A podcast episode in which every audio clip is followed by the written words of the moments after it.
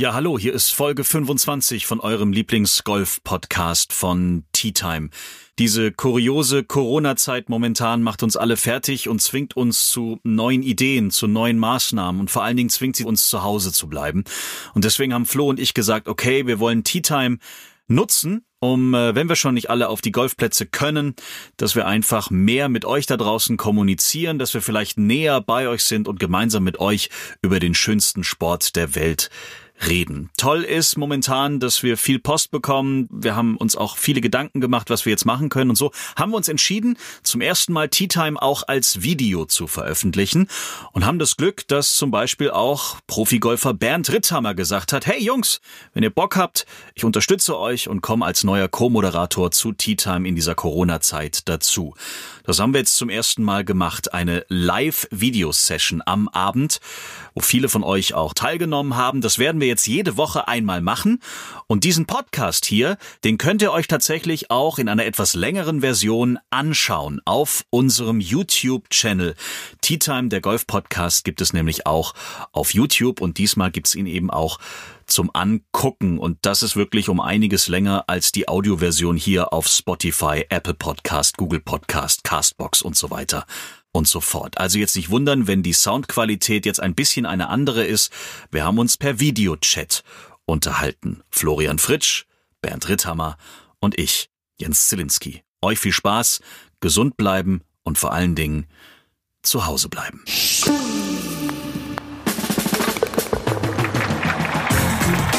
Tea Time, der Golf-Podcast.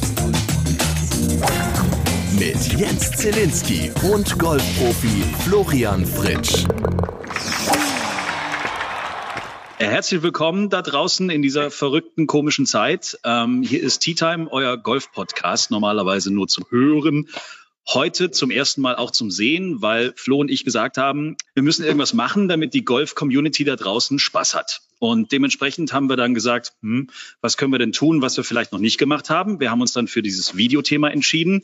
Und wie der ein oder andere gerade vielleicht schon festgestellt hat, ähm, normalerweise machen das Flo und ich. Äh, es ist plötzlich noch ein drittes Gesicht zu sehen und jetzt gleich auch zu hören. Äh, wir haben natürlich unglaublich viele Anfragen gekriegt. Tiger Woods wollte mitmachen.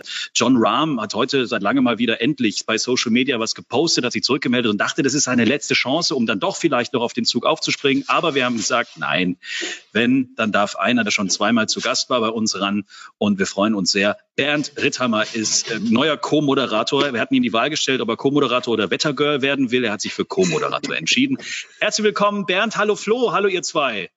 Hallo Jens. Hallo Bernd. Schön, Hi, dass du dabei bist. Vielen Dank und schön, dass ihr mich in eure elitäre in euer elitäres Duett mit aufnehmt. Wir haben echt überlegt, was wir für Aufnahmeprüfungen mit dir anstellen können, aber es geht ja nicht so viel momentan und wir wollten dich dann jetzt doch nicht zu sehr fordern, deswegen das holen wir vielleicht einmal nach, wenn die Welt wieder sich normal dreht. Eigentlich wäre John Rahm dran gewesen, aber der hat einfach von seiner Größe nicht in das Bild hier gepasst und deswegen muss es dann doch nicht sein. Diese Sondersituation, die momentan herrscht, dass, dass wir alle mehr oder weniger im Homeoffice sitzen und vor allen Dingen auch nicht auf den Golfplatz dürfen, das ist jetzt so momentan einfach der Grund, warum wir jetzt sagen, okay, wir wollen mit euch da draußen trotzdem über unser aller Lieblingssport sprechen. Deswegen freuen wir uns auch, dass wir heute quasi zwei Profis für euch hier zur Verfügung haben. Und wir wollen natürlich auch mit euch kommunizieren. Momentan könnt ihr uns sehen und hören. Wir können euch alle nicht sehen, aber wir können teilweise sogar euch dazuschalten, wenn ihr uns was sagen wollt. Wir schalten euch nicht per Video dazu, also ihr könnt euch ruhig da weiterhin nackt auf eurer Couch hinsetzen, aber wir können euch per Ton zuschalten und ihr könnt uns, wie gesagt, auch Fragen schicken. Das mal so zum Einstieg. Aber die meisten Fragen, die uns schon über Instagram erreicht haben, gehen natürlich rund um Corona. Und die Frage ist äh, oft gestellt worden, wie finden wir denn das alle, dass tatsächlich jetzt auch ein Golfplatz offiziell ähm, gesperrt wird und wir nicht mehr auf unsere geliebten Anlagen können. Bernd, du hast da, glaube ich, eine ganz klare Meinung dazu, ne? Ja, absolut. Ich meine, mich, äh, hier Leute wie mich trifft es natürlich am, am stärksten in dieser Situation, würde ich sagen, einfach weil ich ja nicht nur zum Hobby auf den Golfplatz gehe, sondern das ist für mich ja schon ja. auch mein Job und äh, mein täglich Brot.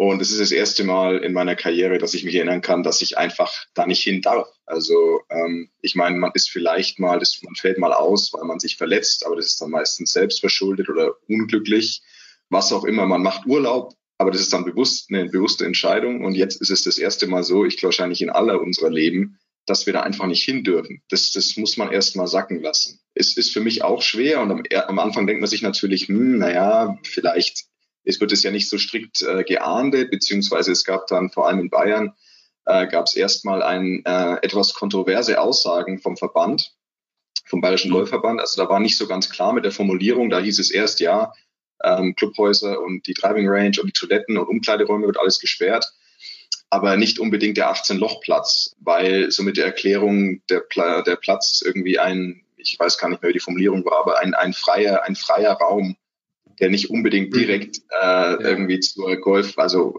zu, zum Club gehört, was natürlich naja, äh, was eine merkwürdige Interpretation ist. Aber ich sag mal, ich hatte schon das Gefühl, dass viele Golfclubs da gedacht haben, okay, ähm, wir haben ein Hintertürchen und ähm, die Spieler können trotzdem da auf den Platz gehen. Soweit ich weiß, wurde das jetzt nochmal nachkorrigiert und formuliert von, äh, von zumindest von der bayerischen Staatsregierung. Ähm, und die Kanzlerin hat da ja auch nochmal ein Statement dazu abgegeben, dass einfach Sport, das, ich glaube, Flo, du hattest äh, da nochmal äh, sogar eine, ein Zitat gehabt, ne, dass quasi jede Art von äh, sportlicher Betätigung auf einer öffentlichen Sportstätte einfach untersagt ist. Ähm, genau, ja. Also in Baden-Württemberg gab es ein paar Golfclubs, die, also ich will jetzt nicht sagen, dass die versucht haben, hier ein Hintertürchen aufzumachen und da irgendwie den Mitgliedern zu erlauben, da durchzukommen, sondern es war eher die Geschichte, dass die Bundesregierung, an dieser Stelle Angela Merkel, hat ja ein Maßnahmenpaket angekündigt, aber es ist ja, glaube ich, ich bin jetzt natürlich kein Jurist, aber ich finde sowas immer ganz spannend. Ich bin da so ein kleiner Hobbyjurist. Ähm, diese Maßnahmen werden ja erst dann wirksam, wenn es von den zuständigen Behörden erlassen wird. Ja, und das heißt, diese reine Ankündigung, dass man das vorhat, ist noch kein Erlass und somit sind sie noch nicht gültig. Deswegen hatten wir auch ein paar Golfclubs, die nach dieser Ankündigung von diesen Maßnahmen ähm, ähm, quasi offen hatten. Da sind Leute zum Golfspielen rausgegangen. So, und manche Golfclubs haben halt gesagt, nee, aufgrund dieses Erlasses, welcher ja eigentlich noch nicht ergangen ist, machen wir jetzt zu. Und da gab es bei uns auch sehr viele unterschiedliche ähm, Auslegungen der einzelnen Golfclubs. Des Weiteren hatten wir in Baden-Württemberg auch die Thematik, dass wir am Anfang in diesem Erlass, ich glaube vom 16. oder vom 17. stand drin, dass es nur geschlossene Sportstätten betrifft. Und im Nachhinein haben sie das auch noch auf offene Sportstätten erweitert.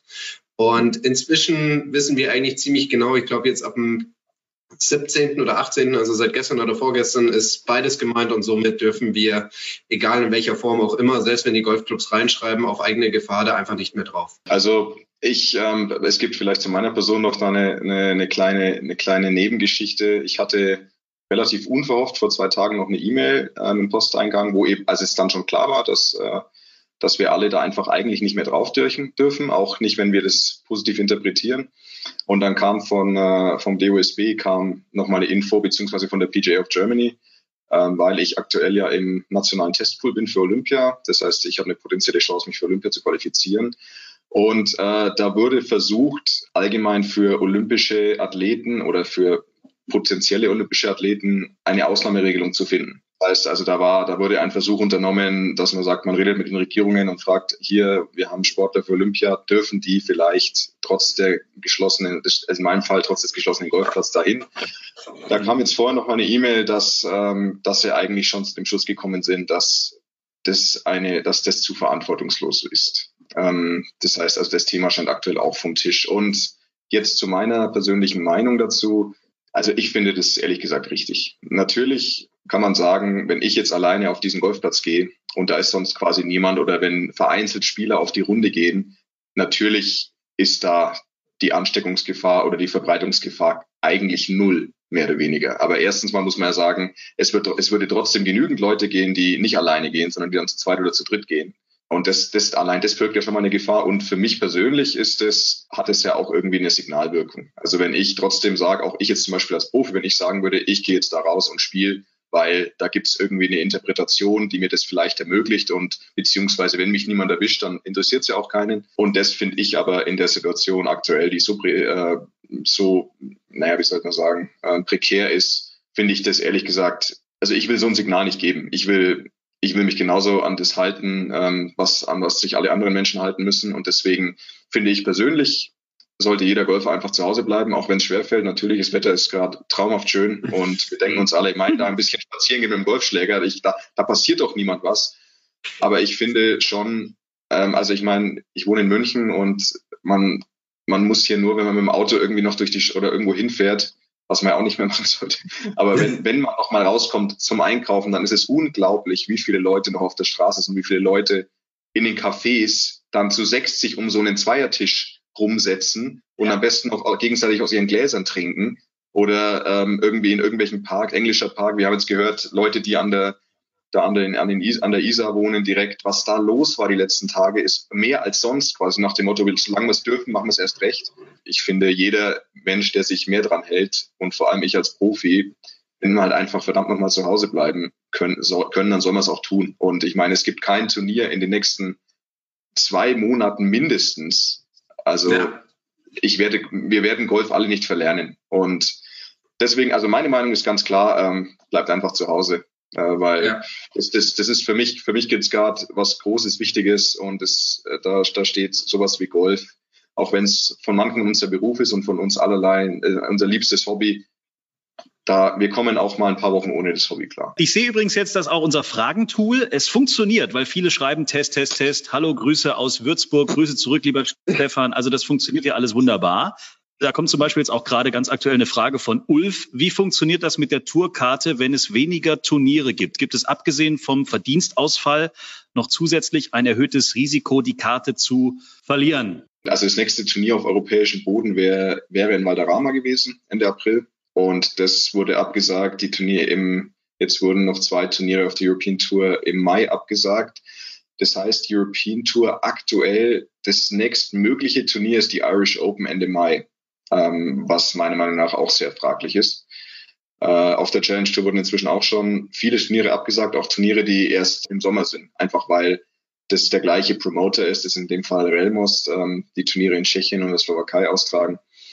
Und die haben einfach äh, aufgrund der Vorgaben der Staatsregierung dort, äh, haben die quasi alle Veranstaltungen abgesagt für den Rest des Jahres. Und es, es ist relativ sicher, dass das noch deutlich mehr Turniere sein werden. Ich glaube, aktuell wurden schon acht Turniere auf der European Tour dieses Jahr abgesagt. Stimmt. Ja. Aber um auf die Frage einzugehen, wir wissen gerade alle nicht, was passiert. Also wir, es, es gibt, also ich meine, wir, wir kriegen wirklich zwei bis dreimal die Woche eine E-Mail von, äh, von Keith Pelley, von unserem Chief Executive der European Tour aus England.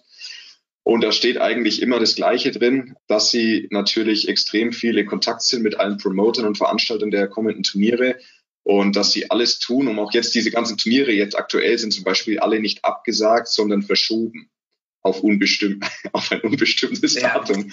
Also das ist halt, glaube ich, einfach so ein, okay, wir wollen das nicht komplett absagen, wir wollen halt versuchen, das natürlich noch durchzuführen, äh, was am Ende nicht realisierbar sein wird. Vor allem, es, es wird sicherlich noch mehr Absagen geben. Also wenn da jetzt nicht irgendwie ein Wunder passiert, was ich nicht sehen kann mit dieser Geschichte, und wie es dann weitergeht, sie sagen auch, sie schauen sich alle Optionen an, ähm, Szenarien malen sie sich aus, wie man das mit Rankings machen kann. Ich könnte mir vorstellen, wenn am Ende zu wenige Turniere stattfinden. Jetzt nehmen wir mal an, wir können erst, keine Ahnung, im August wieder Golf spielen, Turniergolf spielen. Das kann ja gut sein. Kann auch später werden, kann auch früher sein, aber ich würde eher später als früher tippen, so im Moment. Also mal nach meinem Bauchgefühl.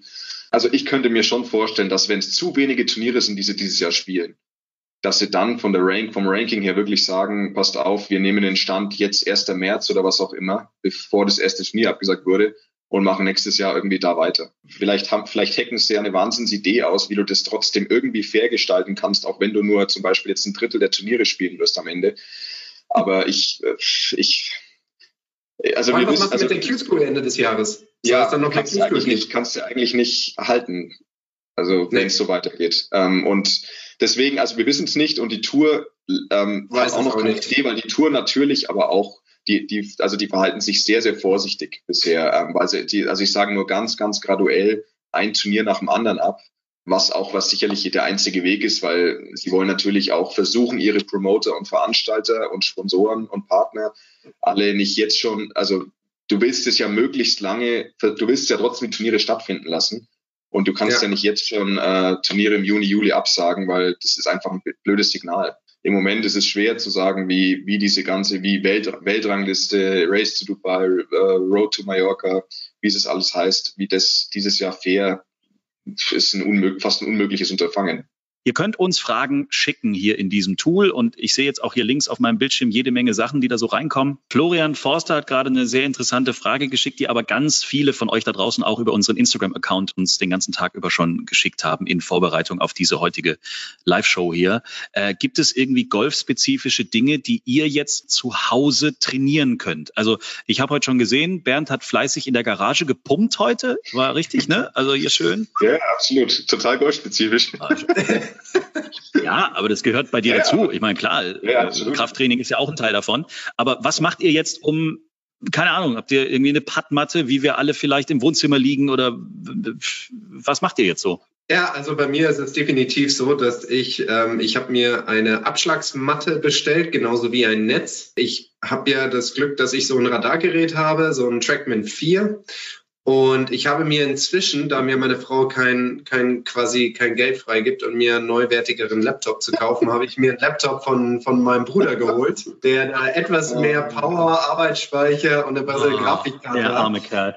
Und ähm, ja. habe tatsächlich einen halben Tag mit Nikolaus äh, Pauli von Trackman, vielen Dank dafür, Nikolaus, Shoutout ähm, an dich, ähm, verbracht, diesen, diesen Laptop fit zu kriegen für dieses virtuelle Golf. Das heißt, mein Training wird so aussehen, dass ich quasi täglich 54 Loch im eigenen Garten spiele mit dieser Matte, mit dem Netz und mit dem Trackman 4. So, und das Kontrastprogramm kommt jetzt von Bernd Rittermann, auf das ich natürlich auch gespannt bin, wie jemand das macht, der einfach so systematisch organisiert und plan, sag ich mal, geplant vorgeht. Also tatsächlich bin ich nicht so gut ausgestattet wie du zu Hause, Flo. Ich bin ja in meiner Mietswohnung. Und wir haben einen Grünstreifen tatsächlich hinterm Haus, den ich benutzen kann, aber es ist jetzt dann trotzdem irgendwie nicht so der eigene Garten. Also da habe ich mich noch ein wenig gescheut, da so richtig irgendwie mich aufzubauen, ehrlich gesagt. Ähm, Hallo Nachbarn. Ich, ich bin auch gerade, also ich bin jetzt noch nicht so total irgendwie, ich versuche jetzt gerade noch nicht hier mir die riesen Home Base aufzubauen, weil jetzt ja auch die letzten Wochen, also vor dieser ganzen Eskalation, war ich schon mit sehr, sehr viel Indoor-Golf beschäftigt, weil da, da war ja das Wetter noch das Thema. Und deswegen, mir reicht's gerade ganz schön von, von Matten in ein Netz schlagen. Das hatte ich jetzt erst für, ein paar Wochen. Und deswegen bin ich da gerade gar nicht so erpicht drauf. Ich, ich, äh, aber klar, wenn das jetzt wirklich ähm, länger anhält, dann werde ich natürlich da auch aktiv werden. Ich meine, was immer geht, ich meine, eine, eine Pattmatte habe ich und die, und die ganzen Tools, ähm, die man zum Patten braucht, das ist natürlich immer, das kann man auch sehr, sehr gut auf einer Matte machen. Äh, Fitness sowieso, wobei da muss man auch einfallsreich werden. Ich hatte mir heute das ähm, das Video auf Instagram heute war bei meinem äh, Fitnesscoach in der Garage, weil der hatte da sowas und äh, ohne Kontakt übrigens. Also ich habe, äh, hab, wir haben uns nur von der Ferne gesehen und er hat, mir, hat mich instruiert. ja, ähm, nee. Aber ich habe ich hab mir dann da tatsächlich ein paar Sachen mitgenommen. Also mhm. irgendwie Gewichte und sowas für zu Hause, so dass ich jetzt da alles eigentlich hier machen kann, wenn sich das jetzt abzeichnet, dass wir wirklich länger nicht auf dem Golfplatz können. Dann werde ich sicherlich auch aufrüsten wie der Flo und mir, weil ich habe bisher noch kein so ein Netz. Ähm, und werde es, also eine Matte habe ich, äh, von der ich schlagen kann, ähm, aber da geht es, würde natürlich dann nur mit irgendwelchen Luftbällen gehen, also was auch immer gut ist, also für jeden, der überlegt, wie er es machen kann. Also es gibt zwei Varianten, wenn man jetzt sagt, man macht sogar in der Wohnung, du hast, man hat diese Oldschool-Matten mit diesem Galgen, kennt ihr die? Also die Matte, wo der Galgen runterkommt mit diesem Ball und du schlägst dort gegen den Ball und der, und der macht dann. Das, ist doch gleich kaputt, oder? Nee, das geht gut. Das geht ganz gut. Der Bernd nicht, der ist nicht so schnell. Nee, ich bin nicht so, ich, ich schlage den Ball nicht so weit und deswegen geht es bei mir noch. Beim Flo wird's eng. Aber also das ist die eine Variante. Oder es gibt ja diese ganz alt, diese, die es schon ewig gibt, diese Plastikbälle mit den Löchern drin oder sowas, die halt, oh ja. die dir halt auch mit Vollgas gegen die Scheibe schmettern kannst, die geht nicht kaputt. Ähm, oder halt eben mit richtigen Bällen in ein ordentliches Netz rein. Also das sind so die Optionen, die man hat. Ähm, chippen, also wie gesagt, Chippen und Patten geht wirklich gut in der Wohnung. Chippen einfach so eine kleine Matte kaufen mit einem, mit einem Netz, in das man reinchippt. Oder halt Patten einfach, da kann man halt an seiner Technik feilen. Man kann sich einen Spiegel auf den Boden legen, um so ein bisschen sein Setup und seine, seine Kopf- und Ballposition oder seine Schulterausrichtung zu checken. Also da gibt es schon Optionen, um technisch in Schuss zu bleiben. Das hat natürlich immer nicht so richtig was mit der eigentlichen Platzperformance zu tun, aber die können wir gerade einfach nicht simulieren. Also das, was Flo jetzt vorhat, ist das, was am nächsten rankommt, mhm. dass man irgendwie auf dem Simulator quasi was spielt, aber am Ende ja. Man steckt halt trotzdem irgendwie von der Matte. Ne? Ähm, und, ich äh, Ich hätte da eine oh. Idee, was, ähm, und zwar zum Thema etwas, was ich früher ganz gerne als kleiner Junge in der, im, im Haus gemacht habe, ist mit Tischtennisschläger und Tischtennisball gearbeitet. Das hat mir so ein Gefühl für Spin gegeben. Ja, also was muss ich machen, um dem Ball einen gewissen Drall zu geben? Ich bin mir sicher, viele von den Personen, die hier jetzt zuhören und zuschauen, äh, kennen sich da aus. Und aber ähnliches kann man ja auch mit einem Schläger machen. Das heißt, wenn ich jetzt halt wirklich so eine kleine Matte habe, die recht beweglich ist, würde ich vorschlagen, wir nehmen diese kleine bewegliche Matte und einen Tischtennisball. Und der macht ja jetzt erstmal nicht so viel kaputt. Und mit dem kann ich ja dann trotzdem irgendwie halbe oder dreiviertel Schwünge machen. Und dadurch, dass sich der Ball halt aufgrund des Spinnes nach links oder nach rechts bewegt, kann ich ja grob sehen, was für einem Spin ich ihn mitgegeben habe und kann darauf paar Rückschlüsse ziehen, wie ich jetzt geschwungen habe. Also mir persönlich hat es auch immer Spaß gemacht. Ich baue diese Matte auf. Ich habe einen Teppich zu Hause, der hat ein gewisses Design. Es sieht dann auch manchmal aus wie so ein Golfgrün. Und dann stelle ich mir vor, okay, ich will jetzt also ein Fade auf diese Stelle von diesem, von diesem Teppich schlagen und ich will ihn so anspinnen, dass er halt nur liegen bleibt. Oder ich gebe ihm mal so viel Spin, das macht der Bernd super aus kurzer Pitch-Distanz. Also wie du die Dinger so anspinnen kannst, äh, das ist, das finde ich faszinierend. Äh, dass man dann auch sagt, okay, ich will ihn jetzt dahinter spielen und ich lasse ihn mal zurückreißen. Also das kann auch helfen, ein bisschen dieses Gefühl für, zu, da, dafür zu kriegen, okay, Spin an den Ball zu bringen. Mit einem Trainingstool, das jetzt nicht zwangsläufig die Lieblingsvase der Frau zu Hause kaputt macht. Oder das wichtig, habt, ja. ihr, habt ihr das Video von Alex Noring gesehen, wie der es Indoor immer macht? Oh, da musst nee. du aber Kontrolle also, über deinen Ballflug haben. Ja, also, ich weiß nicht, ob das jeder machen sollte. Also der Versuchsaufbau ist ganz geil. Es schaut irgendwie aus wie ein Kellerraum bei ihm. Und der, der schlägt normale Bälle von dem, es schaut aus wie ein Teppich, wie so, mhm. so ein, wie so ein Frotteteppich schaut es aus. Und äh, schlägt die Bälle und hat dann irgendwie zwischen zwei äh, Stühlen, glaube ich, so ein Bettlaken gespannt. und haut dann da sein, naja, also er zieht jetzt nicht voll durch, aber haut halt schon indoor, also in seinem Keller oder wo auch immer, in dieses Bettlaken den Ball rein. Wahnsinn. Und, und, und, macht halt natürlich seine technische Bewegung. Also man muss ja wirklich fairerweise sagen, wenn man irgendeinen Ball hat, den man irgendwo hinschlagen kann, dann kann man natürlich technisch schon arbeiten, weil am Ende ist es da bei einer technischen Veränderung nicht so wahnsinnig entscheidend, wo der Ball hingeht. Das sollte eh nicht so wichtig sein, wenn man wirklich was verändern will erstmal. Und ähm, das kann man natürlich auch mit einem Plastikball oder in Netz machen. Ganz gut. Also ja, also man kann schon was machen, also auch ich sage jetzt mal für den Hobbygolfer, man kann schon Sachen machen, um in Schuss zu bleiben. Das würde ich schon behaupten. Äh, Nico schreibt gerade nochmal, er hatte in der letzten Folge von Tea Time, dem Golf-Podcast, in fünf Fragen an Flo, Flo gefragt, wie seine Routine vor so, bei so einem Pro-Turnier ist, ähm, vor dem ersten Abschlag. Flo hat dann quasi rückwärts gerechnet, also in Minutenschritten von der T-Box bis zum Aufstehen zurück. Jetzt will er natürlich auch wissen, Bernd, wie ist das bei dir so? Nehmen wir uns zum Beispiel den großartigen Finaltag von letztem Jahr Hamburg Porsche European Open. Kannst du dich noch oh ja, erinnern, wie du da rein bist? Also ich, ich Wir wollen sagen, nicht wissen, warum du auf der, auf, wo, wo, warum du den, der, das Grün, äh, wie war das, warum du das Grün nicht richtig attackiert hast oder was Nein, haben da alle ist, wissen wollen von dir? Das ist, das, das, das ist gut, dass ihr das, das nicht wissen wollt. Sonst muss ich nochmal ausholen. Bernd, wir machen Samstagabend bis Montagmorgen. Das wird mich auch mal interessieren. Also ich hatte, ich hatte tatsächlich eine Routine bei diesem Turnier, die ich normalerweise nicht mache, weil wir waren, ich hatte ein Kind dabei. Nee, wir waren in einem schönen Hotel in Hamburg, das wir auch schon kannten vorher, ähm, eins unserer Lieblingshotels und die haben einen sehr schönen, ähm, ja, so Fitness, Sauna, Spa-Bereich im, im Keller. Und ich war tatsächlich in der Woche jeden Abend kurz, da habe ich dann meine Frau und den Sohnemann im Zimmer gelassen und war jeden Abend, ähm, bin ich da runter, habe da irgendwie relativ lang mich gedehnt in dem Raum, weil da war immer niemand, also ich war da immer der Einzige und bin dann immer in, so kurz in die Sauna gegangen. Das war wirklich meine Routine jeden Abend und das hatte ja die Tage davor auch gut geklappt. Dann wusste ich, okay, also am Samstagabend, ich mache nichts anders. Das war fast dann schon ein bisschen abergläubisch und äh, habe wieder genau diese Routine gemacht, lang gedehnt äh, und, und dann Saunagang, bisschen Musik gehört und dann ganz entspannt hoch wieder ins Zimmer. Und dann, ja gut, also zur Frage, meine Routine. Bei mir dauert inzwischen das, äh, das Warm-up in der Früh, so, also entweder im Hotelzimmer oder im Fitnessstudio, je nachdem, was ich habe, länger als früher, weil ich bin jetzt ja auch schon fast 33. Also es dauert sicherlich 20, 25 Minuten, 30 Minuten manchmal sogar. Viel Beweglichkeitsübungen und sowas. Ähm, normalerweise kommt dann das Frühstück äh, im Hotel in irgendeiner Form, dann geht's zum Golfplatz und ich will eigentlich immer so ungefähr ziemlich genau 60 Minuten vor Startzeit fange ich an äh, und bei mir gilt immer das Rezept von klein zu groß. Also ich fange immer mit, das mache ich schon sehr, sehr lange so. Die, bei den meisten Spielern, Amateuren und Pros ist, glaube ich, das Übliche eigentlich eher, ich gehe erst auf die Range und am Ende gehe ich patten. hat mir nie eingeleuchtet, weil ich fand immer, ich fand es immer blöd, wenn zwischen meinem letzten Schlag auf der Range und meinem ersten Abschlag irgendwie 30 Minuten vergehen. Das hat, das fand ich immer bescheuert. Und deswegen habe ich irgendwann angefangen, immer das andersrum zu machen. Also ich fange an mit, mit Patten.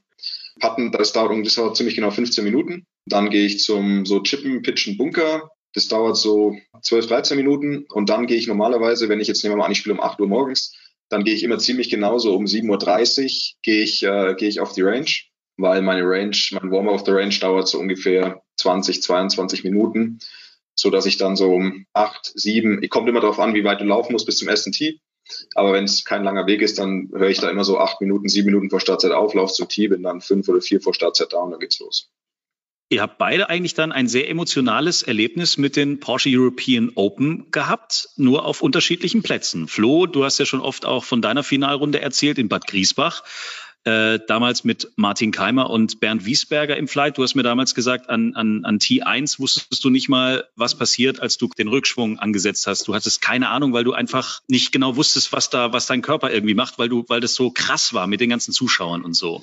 Ja, ähm, es war tatsächlich so, dass ich gar nicht in den Rückschwung reinkam, weil ich stand drüber dem Ball und wusste gar nicht, was ich jetzt machen soll. Also sowas habe ich tatsächlich noch nicht erlebt. Also der Bernd, was, was ich cool am Bernd finde, ist, er, er arbeitet sehr viel mit Antizipieren. Also er stellt sich wirklich vor, okay, was, was kann morgen auf mich zukommen und wie bleibe ich in diesen Situationen handlungsfähig? Und ich bin eigentlich eher so ein Improvisierer. Das heißt, ich lasse die Situation auf mich zukommen und versuche dann irgendwie das Beste draus zu machen. Und manchmal denke ich mir, ich hätte schon mal gern so ein paar Bärenkörnchen bei mir in meinem Spiel. Und, Aber schau, das so geht's mir auch. Ich hätte auch ganz gern ein bisschen was von dir. Gab es jetzt Mal in dieser was. Finalrunde in Hamburg, Bernd, irgendwie noch so einen Moment auf dem Platz, an den du dich erinnern kannst, wo du dich entweder emotional kurz wieder reinholen musstest, weil du gedacht hast, oh, keine Ahnung, hast du mal daran gedacht, aktiv, heute kann es passieren? Oder warst du so fokussiert? Ich denke, die ganze, so wie die ganze Woche sich entwickelt hat, ich meine, ich war dann schon ab Freitag. Ähm, Freitag ist mein Putter unglaublich heiß gelaufen. Also ich habe am ersten Tag eine gute Runde gespielt, auch bei windigen Bedingungen. Aber da war, ich glaube, ich war nach dem ersten Tag halt irgendwie, weiß ich nicht, 20. oder sowas. Also gute Runde, gute Außenposition, aber jetzt nichts, wo du da irgendwie schon an Sieg denkst. Äh, und dann am zweiten Tag habe ich, glaube ich, irgendwie, also ich glaube, ich habe eins unter und sechs unter gespielt, die ersten zwei Tage, irgendwie so war das. Und da hatte ich schon so das Gefühl, ach ja, jetzt, jetzt bist du ähm, auch endlich mal wieder gut dabei, weil ich die, die Saison davor auch sehr, sehr schlecht lief, schleppend lief und ich da irgendwie nichts wirklich auf die Reihe gekriegt hatte. Ich würde lügen, wenn du nicht dran denkst, dass es rein theoretisch du eine Chance hast, hier zu gewinnen. Wobei sowas kommt eigentlich erst so wirklich vor der Sonntagsrunde. Also ich war dann am, ich war ja dann am, am, am Samstag äh, auch im Finalflight schon. Da war ich aber relativ weiter hinter Rob McIntyre noch, der dann aber er hat, er hat glaube ich, zwei über, ich, er war vier Schläge vorne und er spielt zwei über, ich zwei unter. So dass wir dann beide bei neun unter waren in der, ähm, mhm. und in die Finalrunde gegangen sind. Und also ich habe mir schon so im Vorfeld, ich weiß noch, dass ich mir überlegt habe, realistischerweise, was für einen Score brauche ich wohl, um eine Chance haben zu, um zu gewinnen. Mhm. Und ich dachte, wenn ich auf 13 unterkomme, dann schaut's gut aus. Und ich bin auf 13 untergekommen. Und es war halt einer zu schlecht oder halt einer zu schlecht fürs Playoff, also eigentlich rein theoretisch sogar zwei zu schlecht, weil am, am Sonntag wurde sehr, sehr gut gespielt. Ähm, das Wetter war ordentlich und es war wenig Wind. Also ich sag's mal so, man ist jetzt nicht, also man, man lässt sich ab und zu dazu verleiten, zu denken, was wäre wenn, aber eher mhm. vor der Runde. Also bei mir. Also auf der Runde, also vielleicht auf den letzten ein, zwei Löchern ja, aber auf der Runde bist du eigentlich völlig am, also da bin ich da völlig in meinem Ding und ich, das ist anstrengend genug und schwer genug. Und am Sonntag zum Beispiel, am Samstag war es cool. Ich habe am Samstag auch echt sehr, sehr gut gespielt. Ähm, und, und war dort die ersten zwei, drei Löcher war ich nervös und dann ging das gut und habe ich wirklich ja. sehr, sehr sicher und solid, solid gespielt. Witzigerweise nur zwei unter. Ähm, und am Finaltag habe ich dann, also mein Treiben war beschissen. Wirklich, also es war, mein Treiben war wirklich schlecht und deswegen auch der Grund, warum ich auf der 18 keinen Treiber geschlagen habe. Ähm, Reden wir nicht drüber reden wir nicht drüber, aber ähm, alles andere war sehr, sehr gut. Also mein Eisenspiel, mein Wedge, mein Wedge-Spiel, mein Spiel, mein Patten, das war alles gut. Ich meine, das war mit, mit schlechten Treiben auf dem Platz vier Unterspielen. Das macht man sonst nicht unbedingt. Was mich jetzt noch interessieren würde, weil wir im Tea Time ja auch immer, das Geile bei uns ist ja, dass, dass bis jetzt äh, Flo's äh, Geschichten und Flo's Erfahrungen und Flo's Erlebnisse haben wir schon in allen möglichen Folgen besprochen. Also auch die kuriosesten Sachen, also wo irgendwie Zuschauer völlig ausflippen, wie in Bad Griesbach und einfach dann, äh, während Flo auf dem Grün steht und korrigiere mich, wenn ich die Geschichte jetzt falsch erzähle, du, du, du liest deinen Putt und plötzlich steht hinter dir, als wäre es dein Caddy, ein Zuschauer auf dem Grün und sagt, beim letzten Mainstay ist das Ding noch links gebrochen oder so ähnlich. Ja, ähm, das, das, ist echt geil, ja. Das, das, das, die kenne ich auch. Das muss man sich echt mal geben. Also das, das finde ich schon geil. Ist dir auch schon mal sowas passiert oder irgendeine kuriose Nummer bei einem Turnier, Bernd? Also ich habe ich hab eine Sache. Nicht unbedingt mit dem Zuschauer, kann irgendwas anderes sein. Also ich, ich weiß gar nicht, ob man das hier so sagen kann aber ich mache es trotzdem. Wir sind doch unter uns. Alles gut. Ja, genau. Also, also South African Open letztes Jahr und ähm, ich war ganz gut dabei. Ähm, es ging nicht gut aus in dem Fall, schon mal so, wegzunehmen. Aber nee, ich war irgendwie siebter in der Finalrunde und war am ersten Tee gestanden. Und es ist irgendwie so ein, kurz, also ein kurzes Profil, schlägst du zwei Eisen oder so, so ein vierer Eisen ab und dann gehe ich so hin, voll im Fokus, alles ist ruhig und es standen, es waren jetzt nicht viele Zuschauer, aber es standen halt auch schon so 40, 50 Leute ums Tee. Und ähm, dann gehe ich so und machst dir dann Probeschwung, dann gehst du mit deinem Ball und machst schaust du Richtung Ziel über deinen Ball und visualisierst. Und dann, dann dreht, und dann bin ich am Weg zum Ball vor. Und dann sagt doch tatsächlich einer aus der, aus den Zuschauern, Deutschland über alles. What? Ja. Krass. Also, und es war halt, also ich meine, der hat es nicht laut gesagt, aber dadurch, dass jeder still war, war es halt ganz klar zu hören. Und ich, ich dann habe ich meinen Ball geschlagen und dann, dann bin ich nur vor und ich war völlig, und das habe ich dann meinem Caddy erzählt, weil der, der, der, das war ein Holländer und der, der kann auch Deutsch und so. Und dann habe ich gesagt, ich, du glaubst nicht, was gerade passiert ist. Also Gott sei Dank hat es da wahrscheinlich sonst fast, ich meine, gut, die Afrikaner, die können auch ein paar Brocken, aber ich schätze mal, das hat sonst keiner verstanden da. Ähm, Hoffentlich. Aber das, das war, also das war wirklich also so schlimm und kurios zugleich. Also ich bin einfach weggelaufen mhm. nach vorne auf die Bahn halt. Aber äh, das war schon sehr, sehr. Also es war so das, was ich mich als merkwürdigste, an das ich mich erinnern kann und das ist das, das, das Schlimmste zugleich. Aber sehr kurios auf jeden Fall. Das war Folge 25 von Tea Time, eurem Golf-Podcast. Wie gesagt, das komplette Ding, das ganz lange Video dazu, wo man uns auch sieht, mit einigen Kuriositäten, auch mit mehr Infos, zum Beispiel zu diesem ganzen Finaltag rund um äh, die Porsche European Open in Hamburg, was Bernd da so letztes Jahr alles erlebt hat, das war ja schon grandios. Das könnt ihr euch alles angucken auf dem Tea Time Golf Podcast YouTube. Channel. Wir laden euch jetzt schon ein. Äh, nächste Woche machen wir das Ganze wieder live im Internet. Ihr müsst euch da nur anmelden. Wir halten euch auf unserem Instagram-Kanal und auf Facebook auf dem Laufenden. Macht's gut und bis nächste Woche. Schreibt uns, liked uns. t-time.golf